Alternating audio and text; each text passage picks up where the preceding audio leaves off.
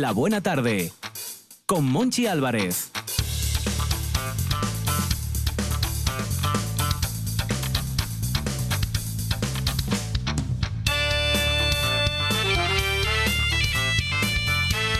Ay, último día de agosto.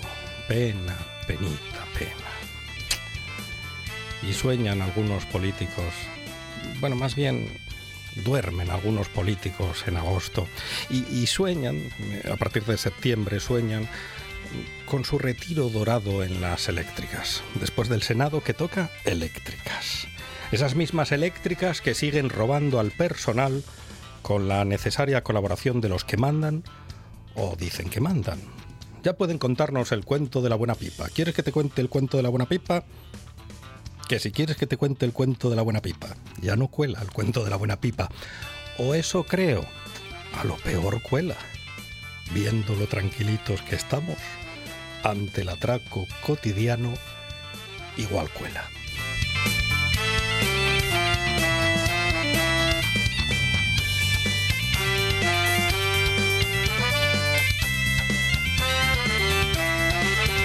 País Astur, familia de la Buena Tarde Universo Mundo, aquí seguimos en carne mortal en RPA, ricos potarros asturianos. Martes 31 de agosto, con un equipo de lujo en esta Buena Tarde edición de verano.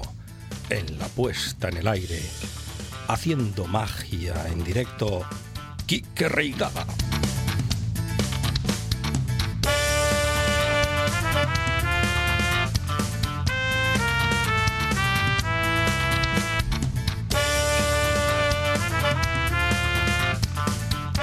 Pergeñando historias y personajes, Lucía Fernández.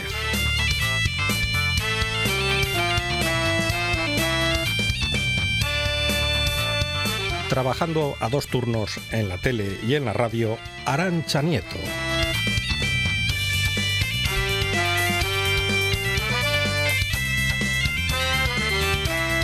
Y con el motocarro cargado de parrocha y, bor y bocartín, el que les habla, Monchi Álvarez. Comenzamos.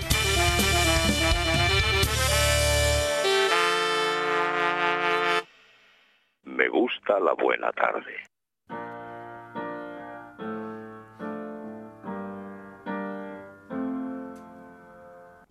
Sunny side is named up for tomorrow.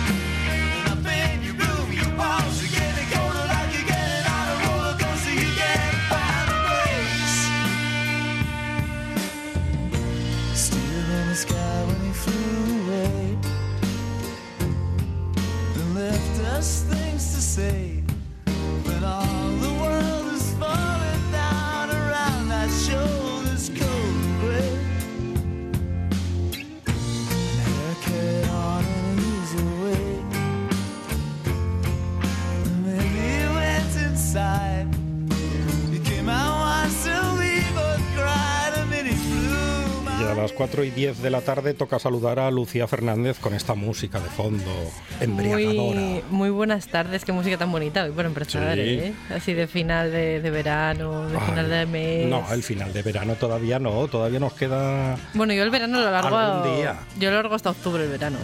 ¿Ah, sí? sí. Qué suerte, esto, esto de ser joven, esto de tener 20 años. Al igual que alargo los fines de semana, pues también alargo el verano, la verdad, sí, sí. Yo hoy estoy de viernes, ya lo sabes. ¿De viernes un martes? Hombre, por supuesto. Ah, porque los como es miércoles empieza el tre- fin de semana. 31 de agosto, último Sí, día de agosto, sí, hay no, que estar de como viernes. de fin de semana. Sí. y tenemos a Quique Reigada, la voz de Quique Reigada. Hola, Quique Ay, ¿le Reigada. hoy? Sin que sirva de precedente, aquí estoy. Buenas tardes, Monchi. Buenas tardes, Lucía. Buenas tardes, Arancha, donde quiera que estés. Sí, que, que estará trabajando para la tele porque ella trabaja a dos turnos, tele y radio. Con les vaquines. Sí, con los Los vaquines. los vaquines, no paran. Eh, ¿Qué está sonando, Reigada? Porque Pues suena está sonando, sí, ¿eh? además la elegimos hace un buen rato, ¿eh, Monchi? Música, bueno, de cuando la explosión Britpop, a mediados, mediados de los 90, segunda mitad también de los 90. Esto pertenece al tercer álbum de un grupo de Birmingham llamado Ocean Color Sing, que en 1997 publicaban este tercer álbum llamado Marching Already, que fue el número uno en, en listas británicas, gracias a canciones como este Better Day, el mejor día. Y, y usted la pinchó en la radio. Sí, bueno, esto me trae muy buenos recuerdos de la época Cuente. de 40 principales Asturias. También estaba Arancha Nieto, por cierto. ¿Ah, sí? Sí. Bueno, si no estaba, poco le faltaba ya para estar. ¿En qué años? Vamos a hacer cuentas, más o menos.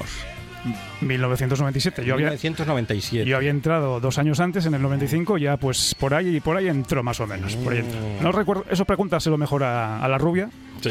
y, y seguro que te lo contesta. 24 años han pasado, madre Claro, mía. claro. Y precisamente en este mes de septiembre que vamos a inaugurar ahora, se cumplen 24 años de la publicación de este tercer álbum de Ocean Color Sing. ¿Cuánto sabe Quique? Eh, de Quique todo, de, de música todo, sabe y- muchísimo. Y de todo en general Muchísimo. en la vida. ¿Y qué voz tiene? Pues tiene una voz. Es que, Quique, hay que darle. A ver, directivos de RTPA, aunque no sé para quién estoy hablando, porque supongo que seguirán de vacaciones. En algún se van, a- momento nos Se van a incorporar en septiembre, ¿no?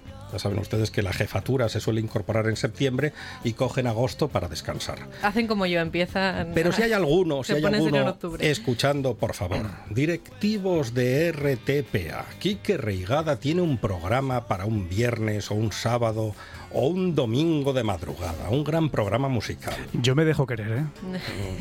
No hay problema.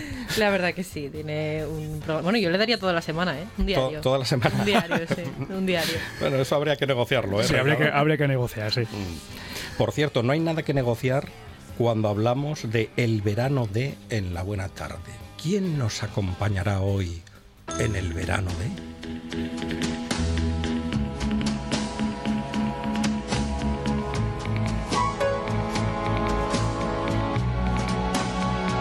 Sapore di sale, sapore di mare, che hai sulla pelle, che hai sulle labbra, quando esci dall'acqua e ti vieni a sdraiare vicino a me, vicino a me, sapore di sale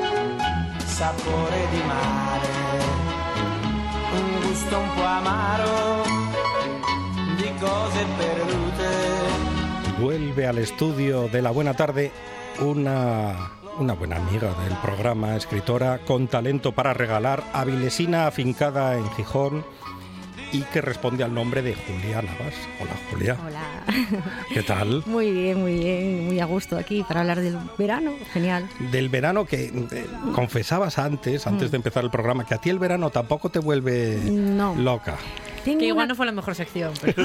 No, pero bueno, yo creo que también está bien para poner un contrapunto. A ver, tengo una cosa de, mm, de amor-odio, ¿no? Eh, a ver, luego los veranos se iban convirtiendo en, en- en meses y en días maravillosos, pero siempre lo, lo abordaba con mucha tristeza y tal, porque yo era una niña rara a la que le gustaba mucho el cole y el instituto y estudiar y tal. Y luego también, lo, lo venía pensando ahora, ¿eh? así ahondando mucho, mm, siempre me ha dado mucho miedo, ahora ya no a estas alturas, pero la soledad. Entonces, eso de que los amigos se fueran, ¿no? Eh, a los pueblos y tal, y quedarte solita. Sí, porque pasaba en Avilés. Mm, mucho, Los amigos se iban a Zamora, Eh. a Extremadura, Andalucía. Sí, sí. Yo luego siempre me iba también a Andalucía, pero también el llegar y hasta que te, te, te encontrabas, te ubicabas, esos días de calor que todavía no te habías adaptado.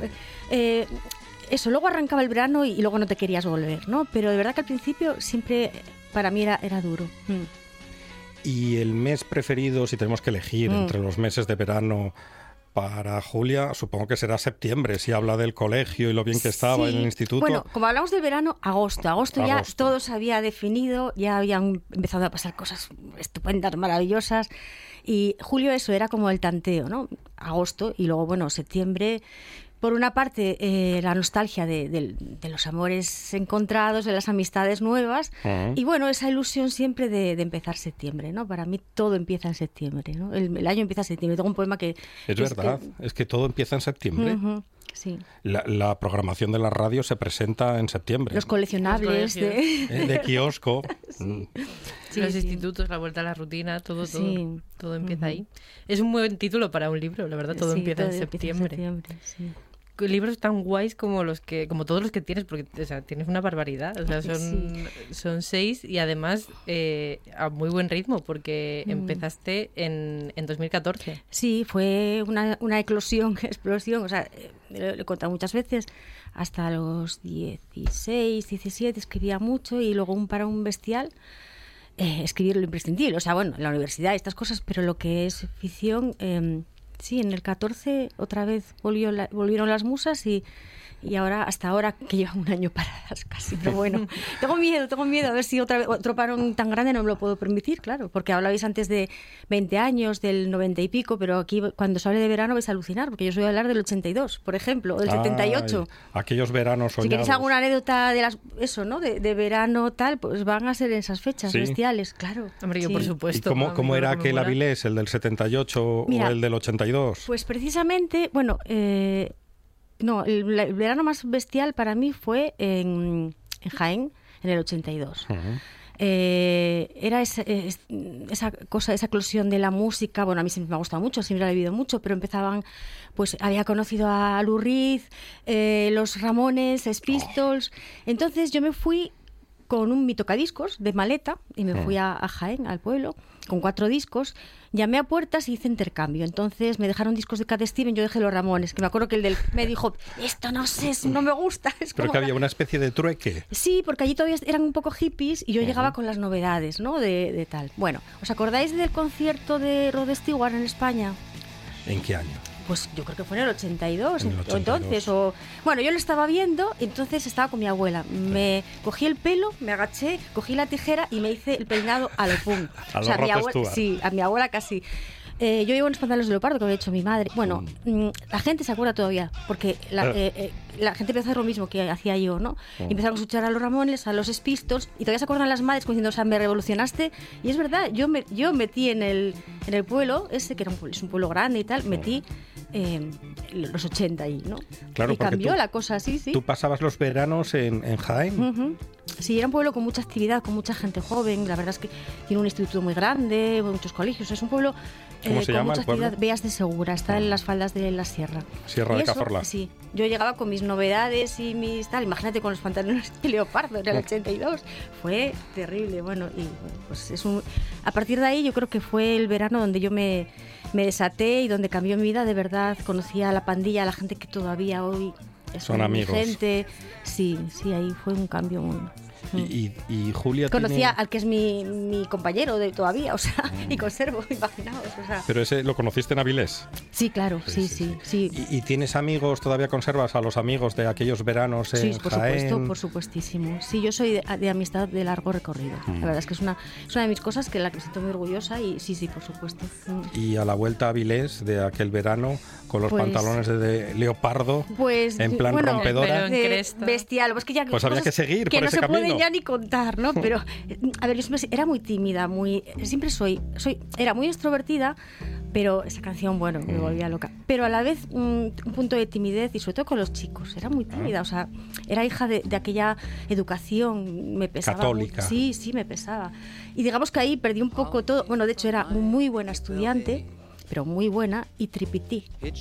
Mis hijos no saben que tripití, piensan que, que repetí. Ahora os lo desvelo. Imaginaos, o sea. ¿Pero en el Insti o Sí, dónde? sí, sí, en el Insti. Que lo- y luego ya hice la carrera, genial, pero mm, casi dejo de estudiar. O ¿Pero sea, por qué? Porque no me dejaban salir, llegar tarde a casa y yo tenía que estar en la calle. Entonces, pues no me dejas por la tarde, noche, pues estoy por el día tarde. Entonces fue. Pero mira. mm, Yo aprendí- pensaba que habías repetido tres Ya. veces, porque te gustaba algún repetidor de estos. No, pues nada, nada. de, de Eh, estos que tenían No, ya es mejor, la, es mejor estar en la, la calle. sombra de barba. Me lo pasé muy bien y, y descubrí muchas cosas. Hacíamos radio, fanzines, tal. O sea, en realidad no era pirar por eh, tal, era por pirar porque, porque todo bullía mucho y se te quedaba corto el día. Y fue muy emocionante. Fue un- fueron dos años, el 82 y el 83, muy bonitos. Que volvería a repetir, mm, fijo. Así que te quedas con los 80. Claro, es que ah, para mí, por ejemplo, los 80 es, un, es una época que he escuchado siempre, que todo el mundo recuerda con muchísimo cariño, pero no...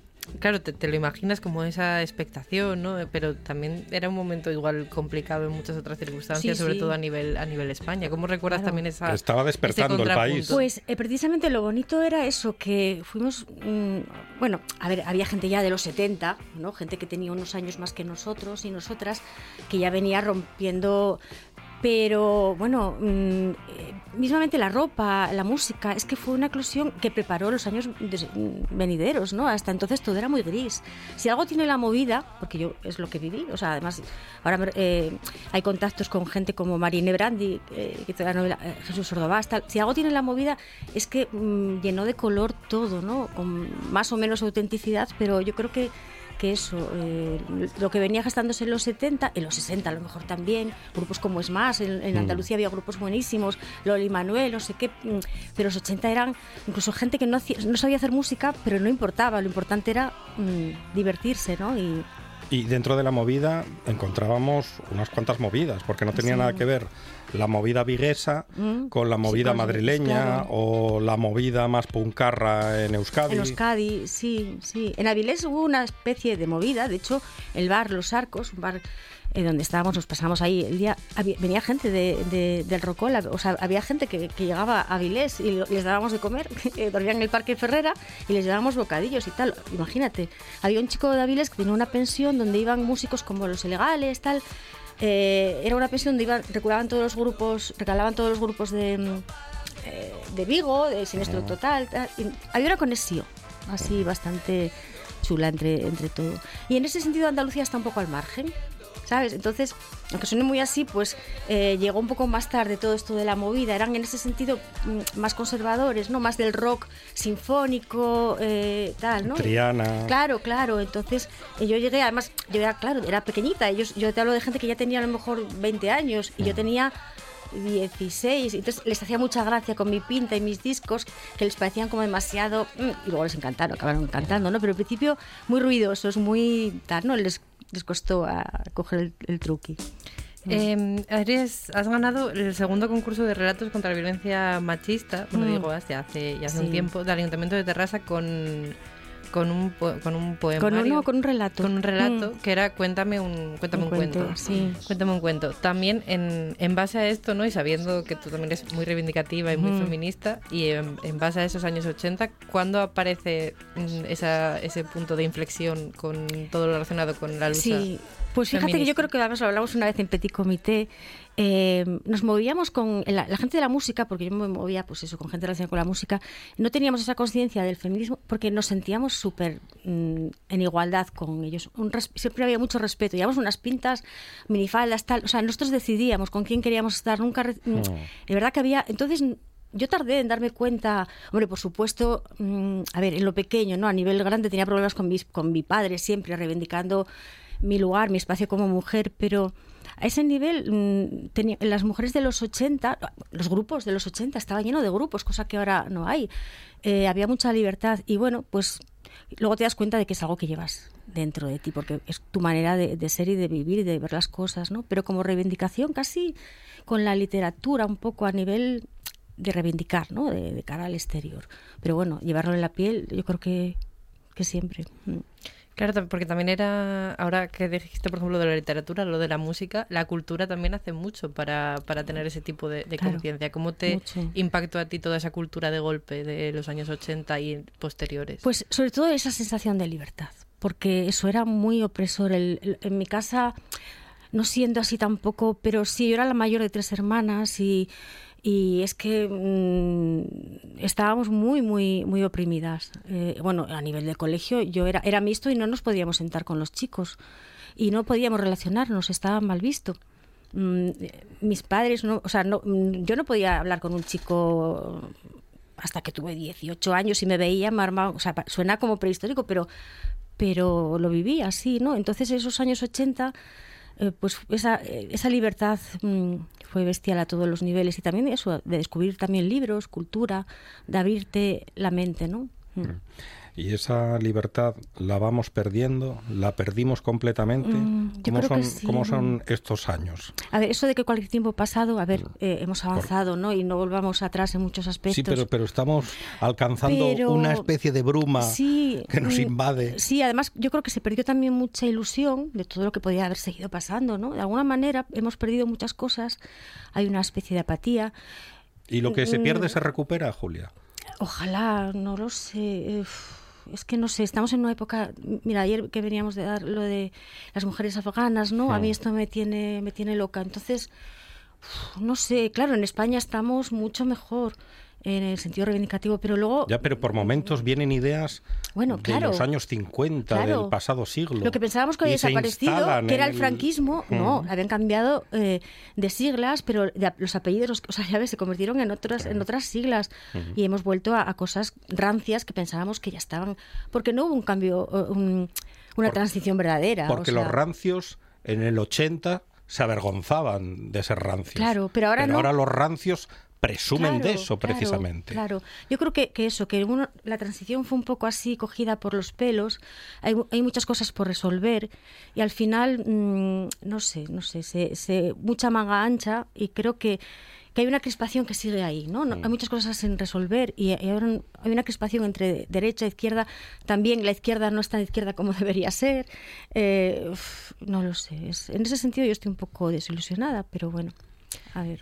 También en tema, por ejemplo, cultural y relacionado un poco con lo que estabais diciendo ahora, porque, bueno, yo ahí tengo una, o sea, entiendo lo que quieres decir, Mm. pero yo es que creo que a veces lo que ocurre es que no es tanto lo que hay en las grandes esferas, sino lo que te puedes encontrar en sitios pequeñitos y en, y en barrios y Mm. todo lo que se está haciendo en esos campos, ¿no? Y creo que, por ejemplo, con ámbitos como la cultura pasa, pasa parecido, y aquí lo tenemos comentado alguna vez, no que como yo tengo la sensación que a veces no sabemos eh, valorar todo el aspecto que tenemos en tanto en Asturias como en España a nivel Sí. cultural. ¿Tú crees que lo sabemos valorar o que sabemos valorar las cosas que tenemos en un aspecto general? A ver, mm, es eso, por eso me cuesta mucho lo de, en plan, cebolleta. No, antes, mm, no, hay muchas cosas que, que han cambiado. O sea, bueno, a nivel feminismo, mm, bestial, ¿no? Las nuevas generaciones como vosotras, o sea, mm, hace poco eh, estuve con temario de trabajo social y, y me encantó, aluciné, o sea, eh, no sé, está muy visible, ¿no? La lucha. Y también creo que además los chicos, los compañeros, cada vez nos apoyan más, que eso es importantísimo. Este camino sin ellos, o sea, Sí. no se podría hacer. Entonces, bueno, sí, a, a ver, a- eh, y en Asturias además creo que en particular, en ese sentido siempre hemos estado un poco por delante, ¿no?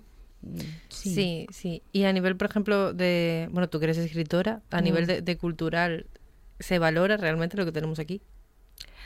Mm, bueno, no sé. ¿O se da la visibilidad quizás que se debería, por ejemplo? Es que la cu- cuestión es un poco crisis o, o- a ver, hay un boom que, que yo creo que eso eh, acaba en una crisis. Hay un boom de, de publicaciones, literario, de visibilización de la poesía, que está genial, ¿no?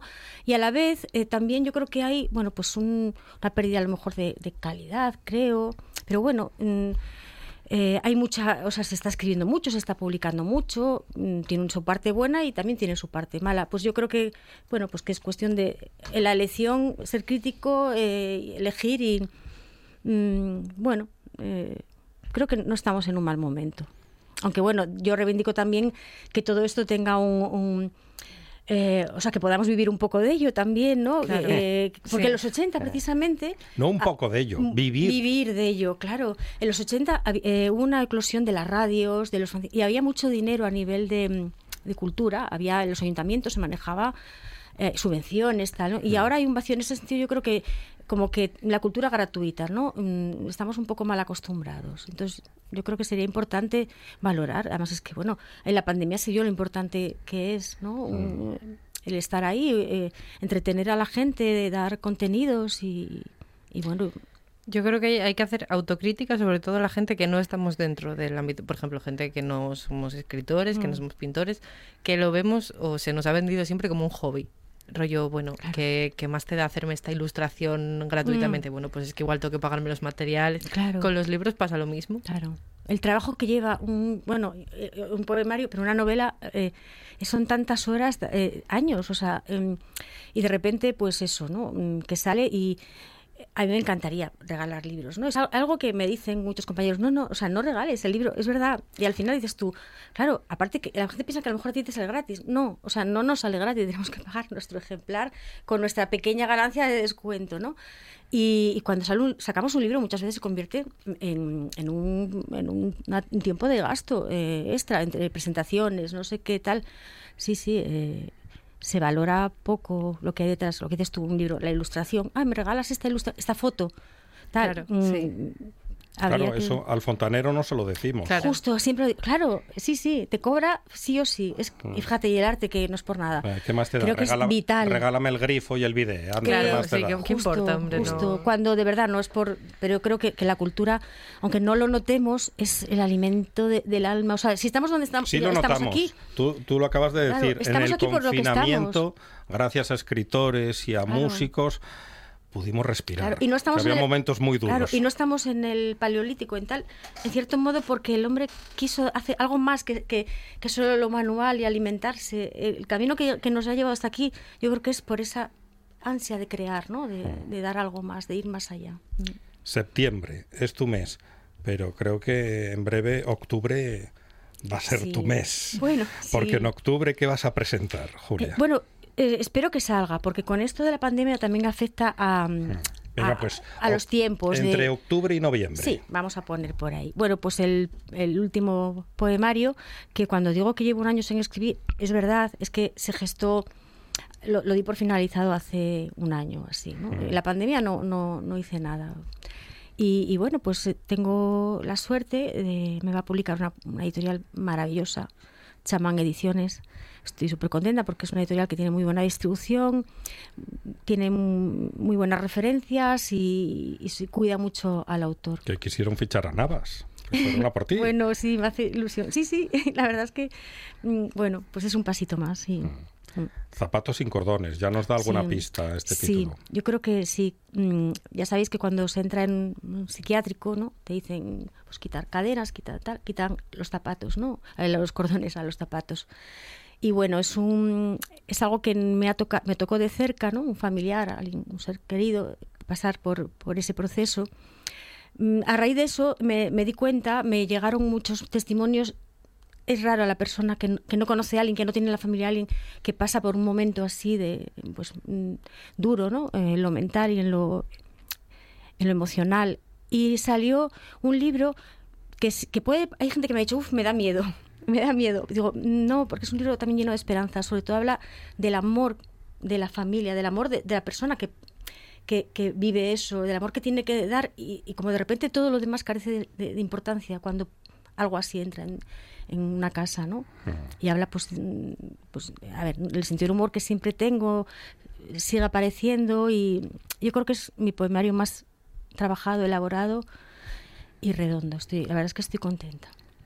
Mm. ¿Y cómo trabaja los poemarios y las novelas Julia Navas? Mm. Pues- ¿O trabaja cuando puede? Pues y escribe este- cuando puede. pues mira, quitando este, un desastre, porque yo soy muy rapidilla, muy... Porque cuan- hay familia y hay otro trabajo. Claro, y- eh, hasta ahora eh, los niños eran pequeños, siempre lo cuento, estaban hasta las 5 de la tarde en comedor, entonces por eso salió toda esa producción.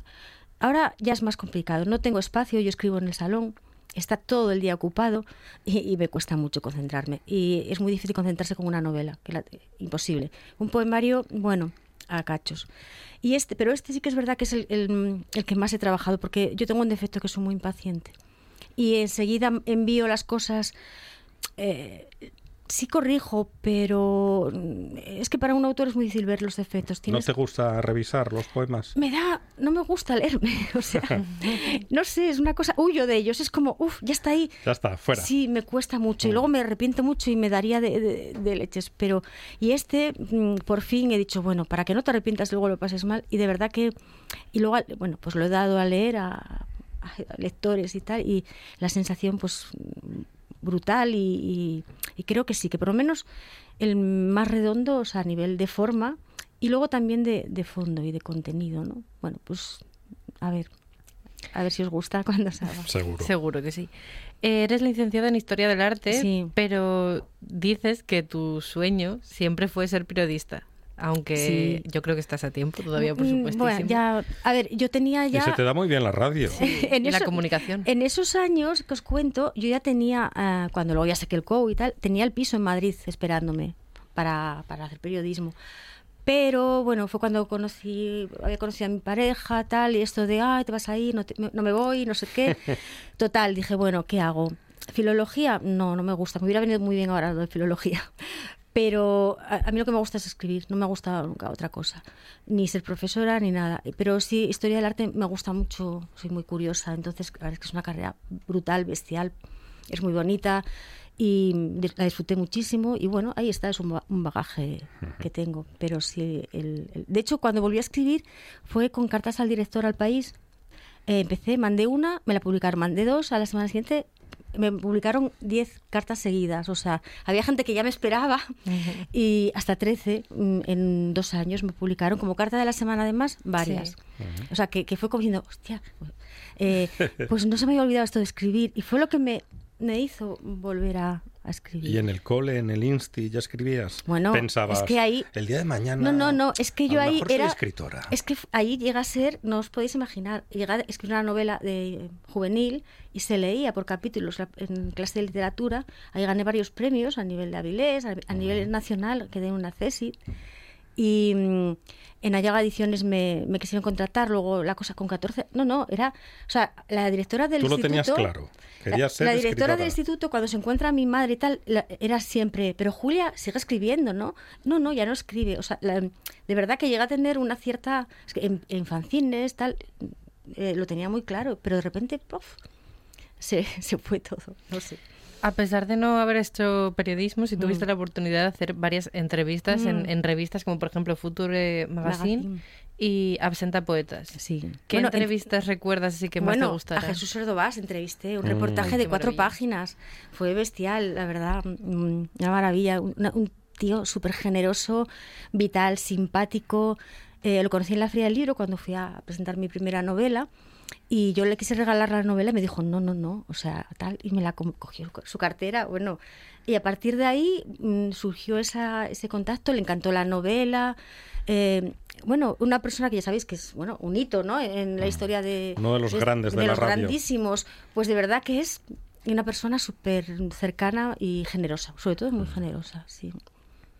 Recuérdame un verano de estos de, de los 80 o del 78 o algún concierto Ah, bu- bueno, concierto. La de estos, sonora de, de de tu estos vida. que, que entras y no paras de votar hasta el final. A ver, mm, mi primer concierto, donde mm, antes de, de esto de, de Beas que os conté, de Jaén, del corte de pelo punky, ahí llevaba el pelo todavía rizado, a lo hippie, y fue Barón Rojo en Avilés, en la Atlética, ¿os acordáis de la sí, Atlética? en la pista. Sí, sí. Y no sé quién más. A mí nunca me gustó el heavy, ¿eh? no, no me gustaba, pero es igual, era un concierto donde ver todo Avilés, o sea... Pobres esos, no sé quién más. Claro, Estaban sí, no con varón no rojo. Me acuerdo, no me acuerdo. Pero fue el- uno de los mejores días de mi vida. Eh, sonaba eh, los Cars sonó eh, cuando empezaba y, y yo flipé con, y, y Motor Hit y fue con lo que aluciné, con lo, con lo primero. Y me lo pasé muy, muy, muy bien. O sea, fue mejor, de las mejores noches de mi vida. Mm. Bestial. Y hacíais algunas excursiones en autobús para Ah, sí, a, a ver a Reed y a ver a los, más, a- más allá del Pajares. Sí, a los Ramones, que la- el, el conductor se paró y dijo, me bajo, os quedáis aquí. O sea, se, se bajó y, y salió del autobús llorando, como diciendo, "Mm, nos quedáis.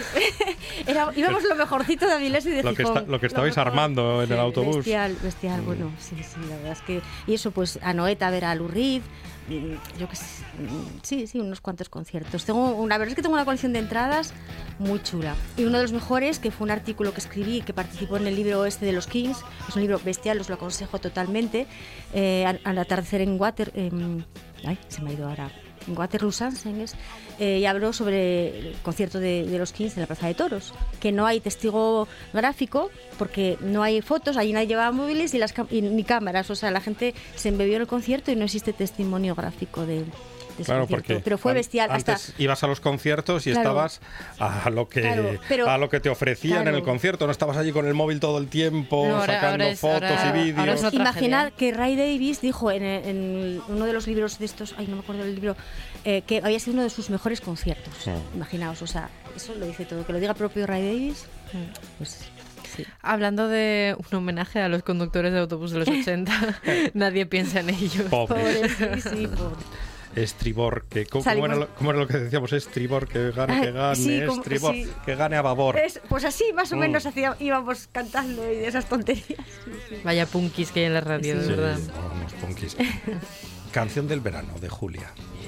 La pinchamos, Pues- la tenemos aquí porque es una petición. Sí. de Julia Navas. Our love is a lie. And so we begin.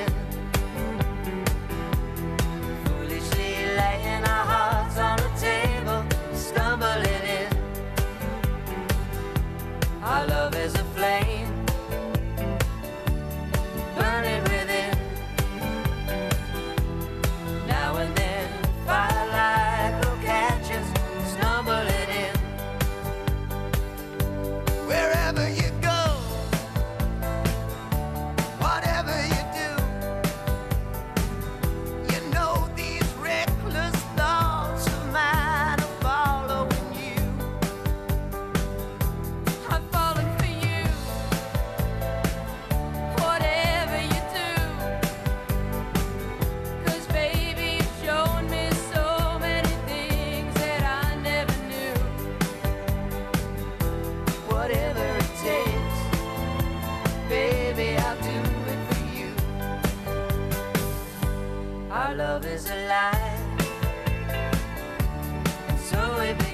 Esta canción tendrá una historia. Sí, eh, en Salinas. Una, una historia para Julia. En el balneario, en el 78, con un bañador de pececitos que fue el que tuve toda la vida, porque antes los bañadores, o sea, era para toda la vida. Eh, y y el, el dinero para el bocadillo, pues me lo gastaba en la máquina. Y esta canción era la en- canción... En la jukebox. Sí, sí, y era la canción de aquel verano y me volvía loca. O sea, es una canción como romántica y tal, pero mm, no me canso de ella. Ayer cuando mm, me dijiste, ah, una canción, es que me vino, mm, no ¿Cómo, tuve que pensar. cómo la presentarías en la radio? Ay, me cago. pues la Sin compromiso, ¿eh? No- Vale, bueno, pues esta es una canción de- del 78, eh, una canción romántica, pero un poco country, un poco inicio de todo, eh, con Chris Norman y Susie 4, una de las chicas mods, ¿no? Pues espero que os guste.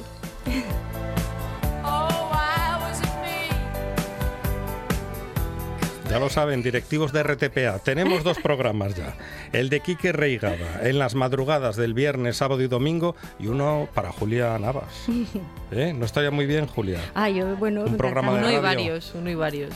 Un programa nocturno. Se puede hablar de tantas cosas, además, de, no solamente literatura, de música, de porque decir eso, que en mis libros siempre hay música, o sea, es muy importante. El escenario musical siempre tiene que estar. Y también a veces en algunos poemas. ¿no?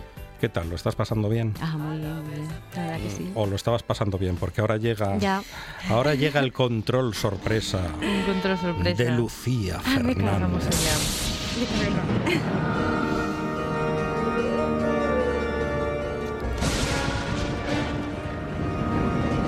Es el test de la edad veraniega, Julia. Porque como todo el mundo sabe, obviamente, aquí lo hemos contado varias veces, hay tres tipos de edades, que son la mental, la del DNI normal y la veraniega. Es un test totalmente fiable y verídico por la Universidad de Harvard, por el equipo de este programa. Y el estanco de la esquina. También. Vale, vale. Y varios estancos de Gijón también. Vamos allá. Es para determinar tu edad veraniega, ¿vale? Vale. La edad de, Edad de veraniega verano. de Julia Navas. Venga. La edad de verano.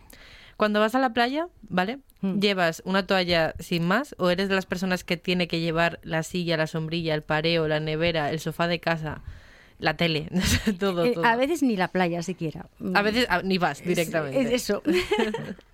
Pero si tuvieras que elegir, la toalla solo. La ¿no? toalla, La sí. toalla, vale, estupendo. Siguiente pregunta. ¿Sigues diariamente cuáles son los temas musicales que más lo están petando en el panorama actual? Sí, me gusta mucho, lo siento, es una debilidad. Escuchar cuando conduzco Hit FM. Muy Toma. bien. Weekend. Sí, sí, os ¿eh? puedo hablar de, de- de- bueno, aparte de Rihanna, de Upa, eh, vaya, ahora más se me ha ido. Este canadiense. el- Upa Lipa, eh, Ah, Dua eh, Lipa, Dua Dua Lipa, Lipa, jolín. Dua Lipa. ¿Y no te gusta Weekend? Eh, Weekend, ah, no lo conozco. Sí, Es sí. muy Ah, bueno. sí. Ah, pues Suena vale, mucho en nota, Hit. FM. Suena bastante, sí? sí, sí. Ah, pues seguro- entonces seguro que lo conozco, sí, sí, porque lo escucho casi todos los días. eh, Vale. Siguiente pregunta. ¿Prefieres la tranquilidad de estar en una terraza o te irías a una macrofiesta hoy mismo? Hoy a eso de la tarde-noche, ¿eh? no ahora, pero... Mm, Miedo me da. Es que para la música soy muy. Eso, si es macrofiesta en plan música disco buena, pero. Uh, y imagínate que ponen reggaetón. Reggaetón. Nada, una terraza. Lo siento, Fernández. Una- hombre, por favor. Sale el reggaetón es que- todos los días. Es que os falta, os falta macrofiesta, os falta Sí, botellón. me gusta mucho el hip hop, pero reggaetón. Siguiente, ¿empiezas a no entender las modas estéticas de verano? Ese pantalón así bombacho No. que está volviendo, el pantalón de tiro bajo. Es que yo nunca lo he entendido, o sea, no me gustan las, las ni- chanclas ni nada. Yo siempre lo he dicho, yo nunca podría estar con un hombre que lleve náuticos, por ejemplo, Oye, o cosas así. Es que los náuticos son... Son horribles. Horribles. Claro, o pantalones cortos, lo siento tampoco. ¿Qué les pasa a la No, gente? ¿Qué no. le pasa a la gente con los pantalones cortos? Me voy a tomar otro café. Así que pantalones cortos, ¿no? Eres ya la segunda persona que Sí. lo dice en dos Lo- semanas. Lo comentó Bukowski aquí. Dice, yo dejé de ponerme pantalones cortos a los 14 años. Sí, sí, pues así de esa soy yo O también. sea, pero si hace calor, son Da igual, da igual, da igual. ¿Y la ir- alpargata? Bueno, yo les customizaba, les ponía... Ah, customizadas sí. Sí, O sí, sea, alpargatas. Las porque sí, antes las otras no. había muy poca elección, es como ahora, no había tiendas eh, de moda de ropa, había, tirabas como podías, entonces Ya. eso, le- les ponía pegatinas y con punto de cruz hacía el, am, el símbolo del yin y del yang. Con punto de cruz. Sí, yo sabía hacer el punto de cruz. Sí. Qué maravilla. ¿Y, y los castellanos? Calla, calla, que me respiro. Eso horrible, eso es otro nivel ya. Sí, sí. Última pregunta, Julia, y posiblemente la única que cuenta de todas las anteriores. Te proponen ir a un festival, ¿vale? De música con un cartel increíble, con todos tus artistas preferidos, Mm. todo pagado, y es un fin de semana entero, tres noches. El- la única condición es que tienes que dormir en una tienda de campaña que vienen a ser dos palos con mi sudadera puesta por Eh, encima. Echa O sea, polvo no- la tienda no de más. campaña. Una canadiense Jo. con furacos. Me temo que la edad mental me va a vender, y... pero es que me he vuelto súper cómoda. Julia, yo confiaba, yo No. confiaba, Julia. No, no, me he vuelto súper cómoda. ¿No irías? No. Todo pagado, ¿eh? Mm, Un cartel muy bueno, ¿eh? ¿Y, y el baño y eso? Ah, eso No, te no, buscas también. Hay letrinas. Hay... Ay, no sé.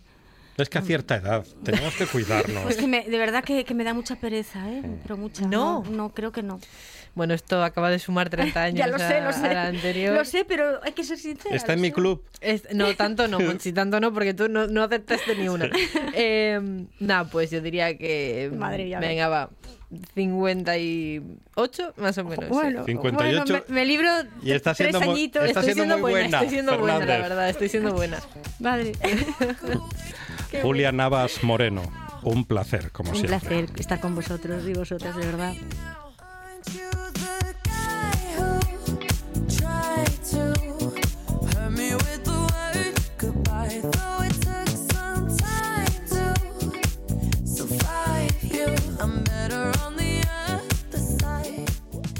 Una de vinilos al ajillo, dos de micros al cabrales, tres de cables afogados. Oído cocina. Carlos Novoa se cuela en las mejores cocinas del país Astur. Ahora, de lunes a viernes, de 1 a 2 de la tarde. Oído Cocina con Carlos Novoa. La buena tarde con Monchi Álvarez.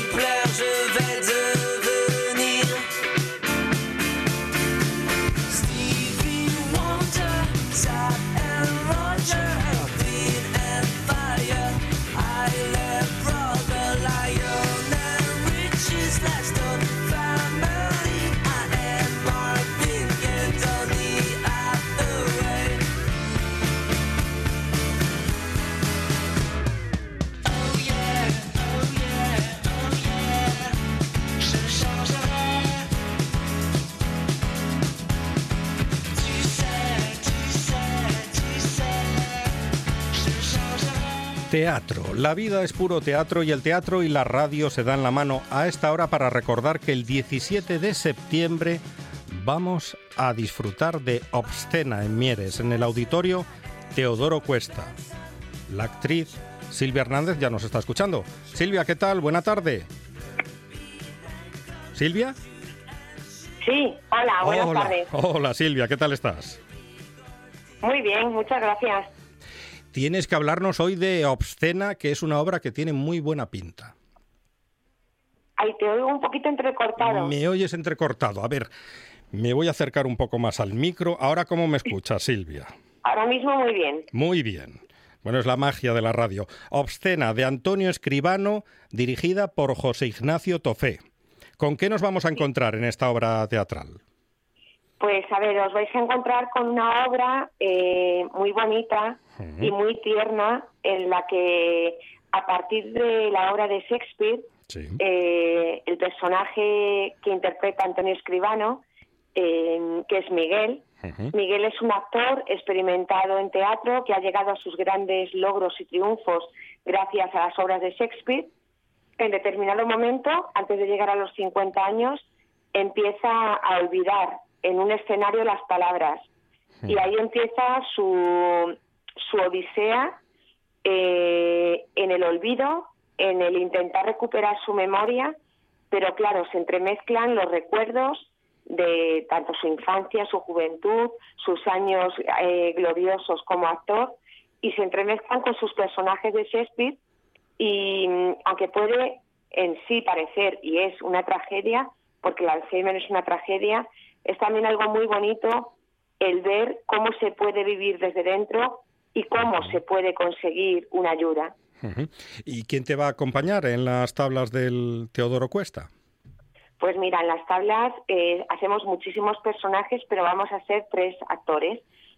Antonio Escribano, que es el autor, David Celoz y, y yo misma, Silvia Hernández. Cada uno interpretamos a varios personajes. En mi caso, yo voy a interpretar tanto el primer amor de Miguel como luego su madre, varios personajes que formaron parte de su compañía. Entonces, entre los tres eh, montamos toda una serie de personajes que van y vienen a lo largo de la obra. El 17 de septiembre. Estamos a tiempo para tener entradas, porque estamos todavía a tiempo, ¿no? Sí, sí, sí, sí. Vamos, que si no hubiera entradas me alegraría mucho por la parte que nos toca, pero confío en que todavía queden. ¿Y Silvia Hernández se lleva los papeles a casa o sabe desconectar? ¿O eso es imposible para un actor o una actriz? Eh, por suerte he aprendido a desconectar, Mm. porque además imagínate, si me llevara mis cinco personajes a casa, teniendo un marido y dos hijos, yo creo que podríamos acabar todos un poco locos. Sería, sería muy complicado. Pero dices que, que- que has aprendido. Eso es un proceso, supongo, ¿no? Sí, porque quieras que no, cuando te metes de lleno en un personaje, lo, lo coges como si fueras eh, tú mismo, como si fuera tuyo. Pero claro, eh, para mí no es lo sano. Para mí lo sano es poder entrar y salir y así disfrutarlo, porque si te empapas tanto con él que no puedes desconectar, yo creo que no sería un disfrute. Pues ya lo saben, el 17 de septiembre, en Mieres, en el auditorio Teodoro Cuesta, a las 8 de la tarde. Obscena. Silvia Hernández, mucha mierda. Muchas gracias.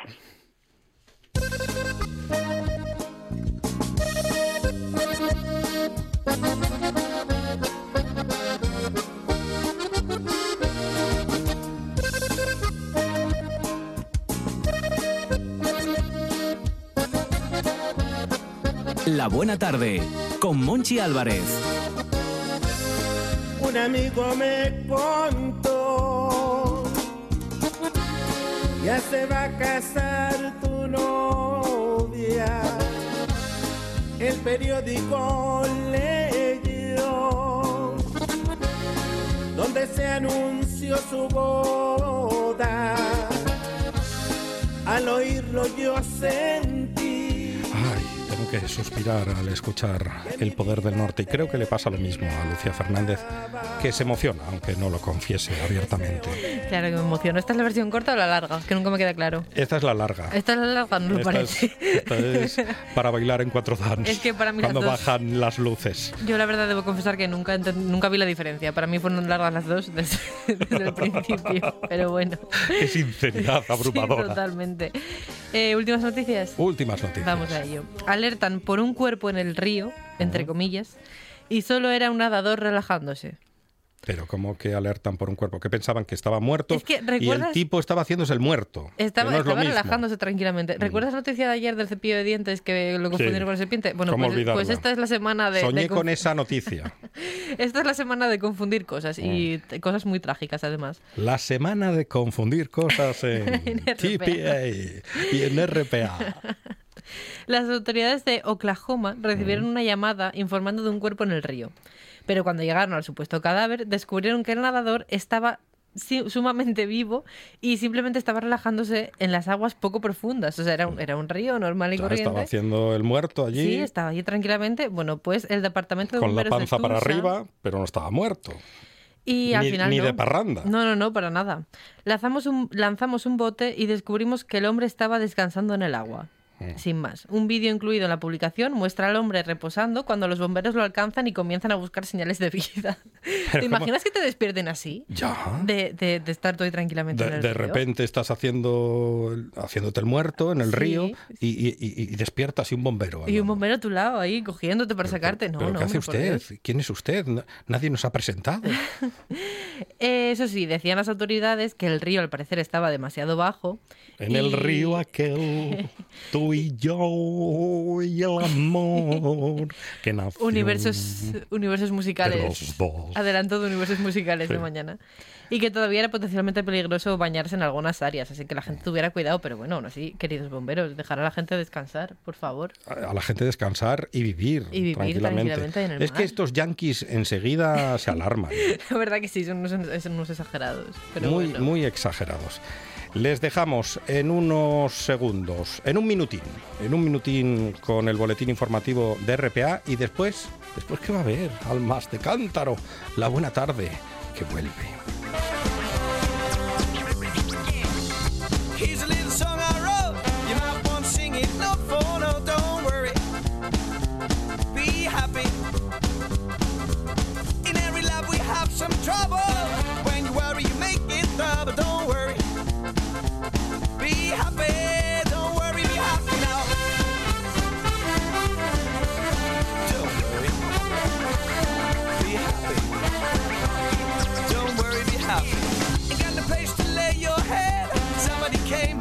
your bed, don't worry.